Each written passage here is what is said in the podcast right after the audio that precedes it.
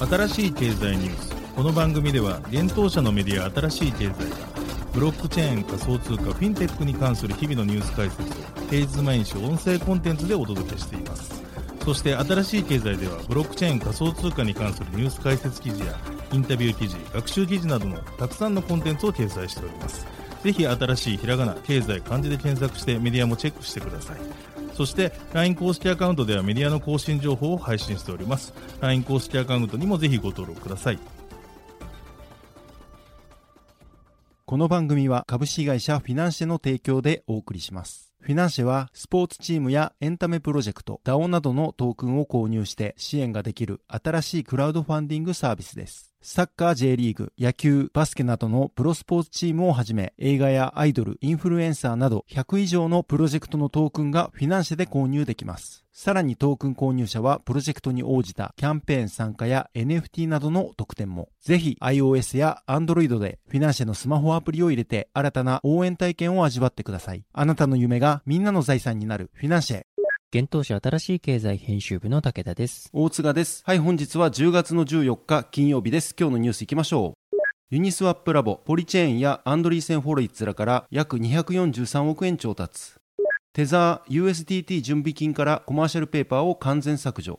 福岡市がアスターのアスタージャパンラボに加入、自治体として初。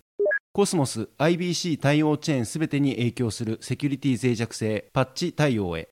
バイナンス BNB チェーンのクロスチェーンブリッジが再稼働 BSC ハードフォークで。メンバーシップ NFT で話題の NOT A HOTEL がシリーズ A で約20億円調達累計額41億円に。ドミニカ国がトロンを公式ブロックチェーンに採用ドミニカコイン DMC 発行へ。ツイッターボットで NFT 価格を推定コインシェアーズコインシェアーズ NFTAI 公開。JP モルガンとビザ提携ブロックチェーン基盤の決済ネットワーク提供へ。サムスンがスマートデバイス向けセキュリティ、ブロックチェーン活用、サムスンノックスマトリックス発表。SDXWeb3 機関投資家向けカストディサービス開始。アメリカジェミナイ、アイルランドで暗号資産取引サービス開始。スイス21シェアーズが UAE で現物ビットコイン ETP 提供開始。アメリカ財務会計基準審議会暗号資産に公正価値会計を採用へ ASBJ とも会合。ウイスキーコーの三島ウイスキープロジェクト、フィナンシェでトークン発行。一つ目のニュースいきます。ユニスワップラボ、ポリチェーンやアンドリーセン・ホロウィッツらから約243億円調達というニュースです。分散型金融プロトコルユニスワップを開発するユニスワップラボがシリーズ B ラウンドで1.65億ドル、約243億円を調達したことを10月13日に発表しました。このラウンドはポリチェーンキャピタルが主導し、アンドリーセン・ホロウィッツクリプト、パラダイム、SV エンジェル、バリアントなどが参加しました。なお現在ユニスワップラボは Web アプリと開発者ツールへの投資、NFT サービスの立ち上げ、サービスのモバイル移行などに注力しているとのことです。また今後数年間で少なくとも6000万ドルを各国のプロジェクトに助成していく予定とのことです。今年4月にユニスワップラボは Web3 ファンドユニスワップラボベンチャーズを立ち上げ、メーカー DAO、アーヴェ、コンパウンドプロトコル、パーティー DAO、レイヤー0、イーサリアム開発者プラットフォームの Tenderly など11のスタートアップとプロジェクトに投資しています。また6月には NFT マーケットプライスアグリゲーターの G2 を買収し、NFT 領域にも参入しました。続いてのニュースいきます。テザー USDT 準備金からコマーシャルペーパーを完全削除というニュースです。アメリカドルペッグのステーブルコイン USDT を発行するテザー社が USDT の準備金に占めるコマーシャルペーパーの割合をゼロにしたことを10月13日に発表しました。コマーシャルペーパーとは企業が発行する無担保の短期債務証券のことです。USDT は法定通貨担保型のステーブルコインであり、発行量と同等の資産を準備金として確保することにより、対象資産に連動した価格を維持する仕組みとなっています。USDT の準備金はアメリカ財務省短期証券 T ビル、コマーシャルペーパー、マネーマーケットファンド、ローン、社債、現金、預金などで構成されていました。テザー社はかねてより準備金のうちコマーシャルペーパーの割合を減らすことを宣言していました。コマーシャルペーパーは SEC の登録を必要とせずに発行することができるため発行体によってデフォルトリスクが大きく異なります。テザー社は準備金の構成要素のうちコマーシャルペーパーのような不安定な資産から T ビルのような安全な資産へ組み替えを進めていました。テザー社は USDT の準備金の内訳について2021年5月から四半期ごとの証明書を公開しています。2022年8月に公開された6月末日付のレポートによると、準備金のうちコマーシャルペーパーの金額は84億ドルとなっており、準備金全体に占める割合は11.8%となっていました。その後、9月30日時点でコマーシャルペーパーの金額を5000万ドル以下まで減らし、ついに10月13日にその金額がゼロになったとのことです。これで準備金のうち半分近く400億ドルを T ビルが占めることになりますした。テザー社は8月18日に大手監査法人の BDO のイタリア法人 BDO イタリアと提携し、準備金の報告書を四半期ごとではなく月ごとに公開することを発表しています。月次報告は年内に開始される予定とのことです。続いてのニュースは福岡市がアスタージャパンラボに加入というニュースです。福岡市がアスターネットワークの国内コンソーシアムアスタージャパンラボに加入することが分かりました。10月13日福岡で開催されたカンファレンス。明星和楽2022のセッションでアスターネットワークファウンダーの渡辺創太氏が登壇。福岡市の高島宗一郎市長との会話の中で明らかになりました。渡辺氏はアスタージャパンラボに福岡市さんも行政機関自治体として初めて参加いただきました。高島市長ありがとうございます。と話し高島市長は今の話、アスタージャパンラボへの加入は初出しなんです。と笑顔で答えました。アスタージャパンラボは国内事業者と Web3 サービスプロバイダーの交流協業を促進することを目的に6月23日に設立されたコンソーシアムです。このコンソーシアムでは、アスター及びアスターの実験的ネットワークであるシデンネットワークを利用したサービス開発やビジネス創出に関わる国内事業者が必要とする情報の調査、研究、知見の集約、意見交換を積極的に行うとしています。設立初期の活動内容としては、ブロックチェーン NFT の活用ケースを提案、ソリューションプロバイダーとの引き合わせ、国内発 Web スタートアップに向けて海外 VC の紹介、参加者向けアスター利用事例の共有、勉強会、アスターコミュニティやアンバサダーとの連携などが挙げられています。現在、アスタージャパンラボには国内複数の Web3 企業をはじめ、電通、博報堂、日本マイクロソフト、AWS、三菱 UFJ 信託銀行、SMBC 日興証券、ソフトバンク、アクセンチュア、PWC ジャパンなどの数十社の企業が参加していますが、渡辺氏の発言の通り、自治体の参加は福岡市が初となります。福岡市の担当者は、福岡市はチャレンジする人が尊敬される社会会を目指してこれまでもスタートアップ支援やエンジニアの育成に取り組んできました。アスタージャパンラボに加入することで Web3 の分野でも福岡からグローバルでチャレンジする人をしっかりと応援していきたいと考えています。と新しい経済にコメントを寄せてもらいました。続いてのニュースはコスモスにセキュリティ脆弱性見つかるというニュースです。コスモスネットワークにおける IBC ブロックチェーン間通信プロトコルにセキュリティに関する脆弱性が見つかりました。コスモスの共同創設者であるイーサン・バックマン氏が10月13日報告しました。コスモスはブロックチェーンにおけるインターオペラビリティ、相互運用性を目指したプロジェクトです。各ブロックチェーンのハブとなるコスモスハブ間の通信プロトコルとして IBC があります。バックマン氏は今回の脆弱性について IBC 対応ブロックチェーンすべてに影響を与える重大なセキュリティの脆弱性であると報告をしています。なお、コスモスネットワークエクスプローラーマップオブゾーンズを確認すると、現在 IBC 対応のブロックチェーンは51プロジェクトあることが確認できます。この脆弱性に対し、コスモス開発チームは10月14日14時、世界協定時から24時間以内に緊急セキュリティパッチをリリースするとしています。このパッチはコスモスのソフトウェア開発キットコスモス SDK のバージョン0.45.9およびバージョン0.46.3でリリースされるとのことでチェーンを停止せずにエコシステムのチェーンおよびバリデータが適用できるといいます。なお、報告によると、今回の脆弱性は10月7日に発生したバイナンス提供のクロスチェーンブリッジ BSC トークンハブのハッキングを受け、コスモス及びコスモス基盤の分散型取引所、オズモシスのコアメンバーが IBC の監査を行った結果、発見したということです。続いてのニュースは BNB チェーンの BSC トークンハブが再稼働というニュースです。大手暗号資産取引所バイナンス提供の BNB スマートチェーンが10月7日に発生したクロスチェーンブリッジのハッキングを受けアップグレードを12日9時世界協定時に実施しました。アップグレード後 BNB ビーコンチェーンと BNB スマートチェーン間のブリッジプロトコル BSC トークンハブは正常に稼働していることが BNB チェーンから報告されています。また遅延していたステーキング報酬の送金についてもその後に復旧の報告がされています。今回実施された最新アップグレードバージョン1.1.16ではモランと呼ばれるハードフォークを BNB スマートチェーンで実施しアップグレードを行ったといいます。ただし BSC トークンハブを再稼働するための一時的な緊急パッチとのことです。バイナンスは7日に BSC トークンハブのハッキングを受け、合計で約5.6億ドル、約830億円相当となる200万 BNB が不正に発行され、そのうち1.1億ドル分が盗難されました。またこれを受け、バイナンスは BNB スマートチェーンを数時間一時的に停止する措置を取っていました。なお今回のハッキングは新たな BNB が不正に発行されたケースであるため、ユーザーの資産には影響がないとアナウンスされています。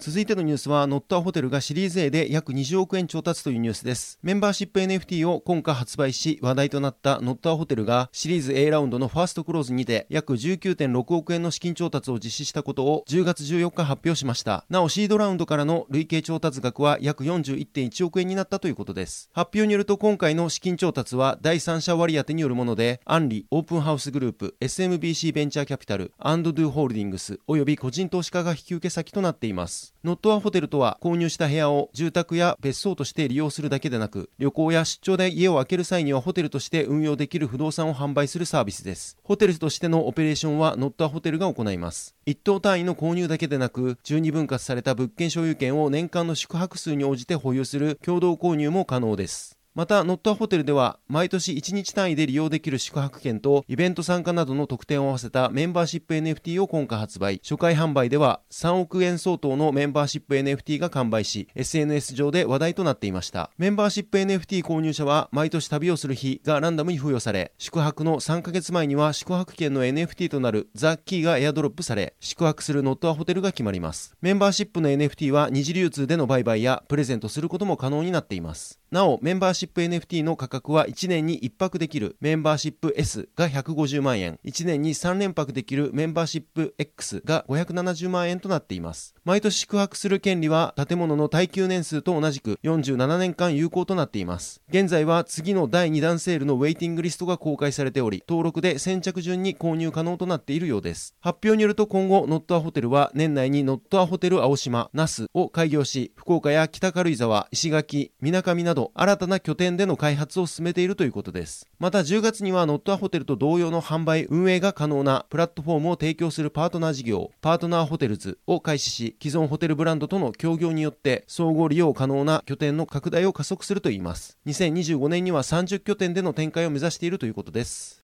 続いてのニュースはドミニカ国トロンを公式ブロックチェーンに独自コインの発行を目指すというニュースです。ドミニカ国がトロンを国家指定のブロックチェーンプラットフォームに採用し、ドミニカコインの開発、発行を進めることを10月12日に発表しました。ドミニカ国は、ドミニカ共和国とは別国のカリブ海に位置する人口約7万人の島国です。またトロンは2017年にジャスティン・サン氏によって開発されたパブリックブロックチェーンです。コンセンサスアルゴリズムに DPoS を使用しており、高い処理速度と低い手数料を強みとして持ちます。トロン上ではピアツーピアファイル転送プロトコルであるビットトレントディファイプロトコルである JUST などが開発されています。今回ドミニカ国が発表したドミニカコイン DMC はトロンブロックチェーンベースのファントークンとなっています。詳細な仕様は明らかにされていませんが、DMC を通じてドミニカ国の自然遺産の認知度を高め、観光名所を世界規模に拡大するということです。また、DMC を起点に強力なインフラ、多様な農業基盤、革新的な開発の実現を目指すと説明がされています。また、ドミニカ国が公開した条例によると、トロンが公式ブロックチェーンプラットフォームとして採用されたことにより、トロン上で発行される複数の通貨がドミニカ国での公共サービスの支払いや納税に使用できるようになる可能性があるということです。適用される通貨はビットトレンドのガバナンストークン BTT、ジャストのガバナンストークン JST、NFT プロトコルである ApeNFT のガバナンストークン NFT、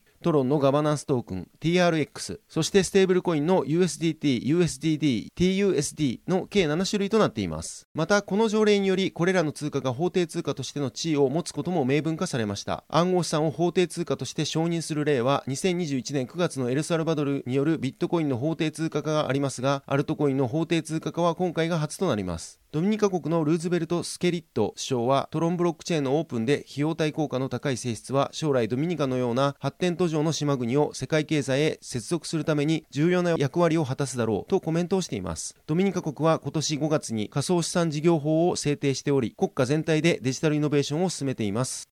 続いてのニュースは、コインシェアーズ NFT 価格推定ボットを公開というニュースです。デジタル資産管理会社コインシェアーズが NFT の価格を推定する AI、コインシェアーズ NFTAI を開発し、ツイッターのボットとして提供開始したことを10月13日に発表しました。コインシェアーズが公開したこの AI は、同社が独自に作成した NFT の価格指数に基づいて価格を推定するといいます。研究論文によると、この指数は暗号資産市場の変動や誇大広告による過剰な値上がり、NFT の希少性などを考慮して、公正な価格を推定できるということです。コインシェアーズはツイートにて NFT の値付けは簡単な作業ではありません。その価値は不安定で、ベイシーのような確立されたプロジェクトから取引履歴のない無名のアーティストまで何百万もの NFT が市場に出回っています。私たちはクリプトとクォンツの専門知識をもとに NFT をすでに所有しているかどうかに関わらず NFT の価格を推定する実験的なプロジェクトを考え出しましたと述べています。この AI を使用したい場合には Twitter に該当 NFT のオープンシー上のリンクを貼り、アットコインシェアーズ NFTAI をメンションします。そのツイートに対し1分程度でボットが推定価格をリプライするとのことです。なお現段階でコインシェアーズ NFTAI はベイシー、クリプトパンクス、 Azuki などの人気コレクションを含む約50の NFT コレクションをサポートしているということです。今後、コインシェアーズは対応する NFT コレクションを増やすとともに、コレクションに関連したツイート数やディスコード上のコミュニティ規模などのソーシャル要素をデータとして取り込むことで、より正確な価格指数の構築を目指すということです。続いてのニュースいきます。JP モルガンとビザ提携、ブロックチェーン基盤の決済ネットワーク提供へというニュースです。JP モルガンとビザが提携することが分かりました。提携の目的は JP モルガンのリンクとビザの B2B コネクトを使い、クロスボーダー決済を効率化するためだといいます。フィネクストラが10月12日に報じました。ブロックチェーンを活用した国際送金ネットワークリンクの認証プロダクト、コンファームがこの連携で活用されるとのことです。具体的にコンファームを利用して JP モルガンとビザがクロスボーダー決済のための新規口座の検証や新規ユーザー導入時の口座承認などを行っていくとのことです。またコンファームは2022年末には10カ国でサービスを開始し、2023年には30カ国以上で展開する予定だといいます。コンファームのグローバル責任者であるアレックス・リトルトン氏は、コンファームの成長はネットワーク効果に大きく影響されます。そのため、ドイツ銀行をコンファームの創設メンバーに指名し、同時にビザ、B2B のブロックチェーンとの相互接続性を確立することで、世界規模での採用を加速させることができますと伝えています。なお、今年2月に東芝アメリカと JP モルガンがネットワークーキング用のシステムなどを手掛けるアメリカシエナとともにリンクを活用し、ブロックチェーン上の通信保護における量子暗号通信、量子鍵配送 QKD ネットワークの実用性を実証しています。続いてのニュースいきます。サムスンがスマートデバイス向けセキュリティ、ブロックチェーン活用、サムスンノックスマトリックスを発表というニュースです。韓国サムスンがスマートデバイス向けセキュリティプラットフォームサムスンノックスマトリックスを10月13日に発表しました。ノックスマトリックスはサムスンの独自プライベートブロックチェーンが実装されており、接続されたデバイス間で機密情報を保護しながら認証情報を共有できるとのことです。そのため同プラットフォームに接続されたスマートデバイスは多層的な相互監視を通じてセキュリティを強化することで不正アクセスから保護しながらログインプロセスをより便利にできるといいます。またサムスンのデバイスが Android や Tizen などの OS をベースとしていた際も Knox Matrix は統一されたセキュリティ SDK を提供できるとのことです。これによりサムスンは様々なサムスン製コネクティッドデバイスに共通するセキュリティ基準を推進していく予定とのことです。なおサムスンは今年3月 NFT プラットフォーム付きのスマートテレビ開発にあたり Nifty ゲートウェイと提携しています。また2022年版最新モデルのスマートテレビに NFT プラットフォームを統合することを1月に発表していました。続いてのニュースは SDK Web3 がデジタル暗号資産の機関投資家向けカストディサービス開始というニュースです。スイスの SDX Web3 サービスが機関投資家向けの暗号資産カストディサービス開始を10月11日に発表しました。このサービスの利用により、機関投資家は暗号資産に関連する運用や技術的な複雑さに対処することなく、安全かつコスト効率よく暗号資産を保管、移転できるようになるということです。なお、このサービスには銀行レベルのコンプライアンス基準、自動レポート、ブロックチェーン管理による秘密鍵の保管、送金実行、監視が含まれるということです。また、サービス運用開始時はビットコインとイーサリアムのみの対応となりますが、顧客の需要に応じて他の暗号資産やステーブルコイン、 DeFi トークンのサポートを増やす予定だといいます。SDXWeb3 サービスは顧客の Web3 分野の投資活動をサポートすることを目的として設立されたスイスのデジタル資産取引サービスを提供する SIX デジタルエクスチェンジの Web3 部門です。SDX は昨年9月にスイスの金融規制当局である FINMA よりデジタル資産の証券取引所及び中央証券のカストディを運営するための正式認証を取得していました。そして今年の8月には機関投資家を対象としたノンカストディアル型のイーサリアムステーキングサービスの提供を開始しています。なおノンカストディアルとは投資家自身が秘密鍵の管理をする形式のことです。続いてのニュースは、ジェミナイがアイルランドでサービス開始というニュースです。アメリカ暗号資産取引所、ジェミナイがアイルランドでサービス提供開始したことを10月11日に発表しました。同社は今年7月にアイルランド中央銀行から暗号資産サービスプロバイダーの認可を受けていました。なお、アイルランドで暗号資産サービスプロパイダー VASP として登録を受けた暗号資産取引所は、ジェミナイが初の事例となります。今回のサービス開始により、アイルランドに居住するユーザーは、ジェミナイのサイトまたはアプリにアクセスし、デビットカード、銀行振込、Apple Pay または Google Pay を使用して、ユーロ及びイギリスポンドで暗号資産を購入可能になったということです。また同国の金融機関、フィンテック、その他の企業も、ジェミナイの暗号資産プラットフォームにアクセスできるようになり、カストディ、清算、取引執行、価格発見、ポートフォリオ管理サービスが利用できるようになりました。また、同取引所の取引プラットフォームであるアクティブトレーダーも利用可能になったということです。なお、ジェミナイは今回の動きについて、ヨーロッパ市場進出への足がかりと考えているようです。同社は、規制当局や政策立案者との積極的かつ前向きな関与というアプローチに基づいて構築された当社の欧州成長戦略における最新のステップと述べています。またジェミナイによると、アイルランドは国際的に認められた金融とテクノロジーのハブであり、より広いヨーロッパのフィンテック市場へのゲートウェイとして機能しているといいます。同社はハイテクに精通した消費者の間で利用しやすく暗号資産サービスに対する需要があることに私たちは大きな期待を寄せていますと結んでいます。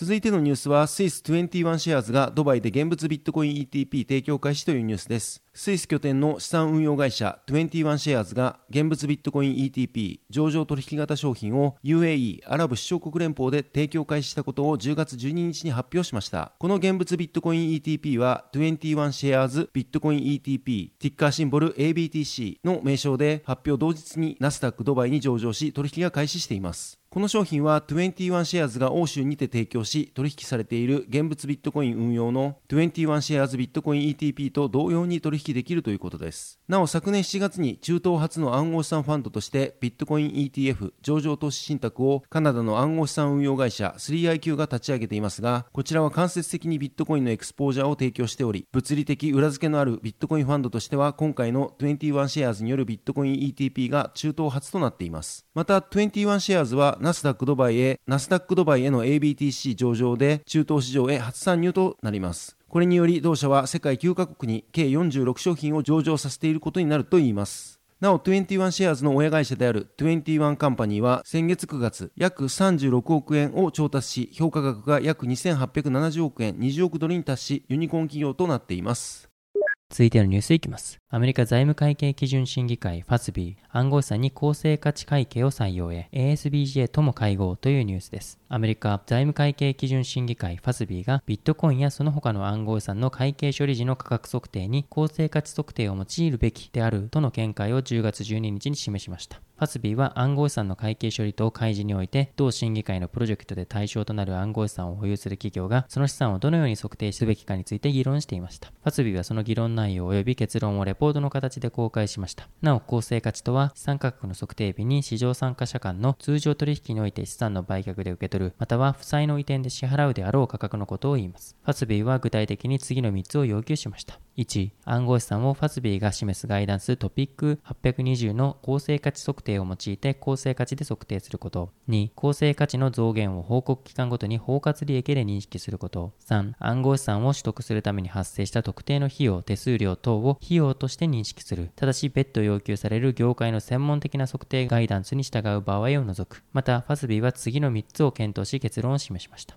1、活発な市場がない暗号資産に対する様々な測定代替案を検討。そして代替案を追求しないことを決定。2、暗号資産の公正価値測定の適用に関する実施ガイダンスを提供するかどうかを検討。今回のプロジェクトの一環として追加的な測定ガイダンスを提供しないことを決定。3、暗号資産の測定について民間企業と差異を設けるべきかどうか。測定と認識の要件は全ての企業で同じであるべきと判断。今後、ファスビーは暗号資産の財務諸表上の開示及び移行方法について検討していくとのことです。なお、日本では暗号資産に対する民間企業の会計処理は活発な市場がある場合、期末の時価評価を行い、最近は税務に関連するものとなっています。ファスビーと ASBJ 暗号資産会計の会合開催。ファスビーと日本の企業会計基準委員会 ASBJ の代表者は、ファスビーの今回の見解が示される前日の10月11日に暗号資産の会計処理を含めた国際的な会計基準開発のため会合を行っていました。ファスビーが10月11日に発表したことで明らかになっています。具体的にその場でファスビーと ASBJ の代表者がそれぞれの活動の最新情報を提供し、のれんの会計処理、暗号資産の会計処理、財務報告の範囲と境界など、両者が関心ある議題について議論したといいます。ファスビー議長のリチャード・ジョーンズ氏は ASBJ を新しいオフィスに迎え、2019年以来の直接の会合を行えたことを嬉しく思います。私たちの議論は暗号資産や金融商品など、それぞれのステークホルダーが優先事項として特定したトピックに焦点を当てました。ASBJ との年2回のフォーラムでは、基準がが世界中の投資家やその他の資本部配分者により有用な情報を提供し続けることができるかについて貴重な洞察を得ており、次回の合同会議でもこうした議論を続けたいと考えていますとリリースで伝えています。ASBJ の委員長である川西氏は、この2国間会議には初回から参加していますが、ASBJ の委員長に就任してからは初めてのことです。今回3年ぶりにファスビーの新しいオフィスで直接会議を開催できたことを嬉しく思います。これまでの会議と同様、様々な問題について実りある議論が行われました。今後も引き続き議論を続けていきたいと思いますと述べています。日本の動向についてです。10月12日に日本暗号資産ビジネス協会の税制検討部会のメンバーらが自民党 Web3PT 事務局長の塩崎明久議員を表敬訪問しています。そして同部会の副部会長である竹ヶ原氏はツイートで自民党 Web3PT 事務局長の塩崎明久議員と暗号資産の税制改正、特に自社発行のみならず他社が発行した暗号資産を保有する場合についても長期保有目的の場合は自家評価対対象外とすることについて意見交換しましたと伝えております。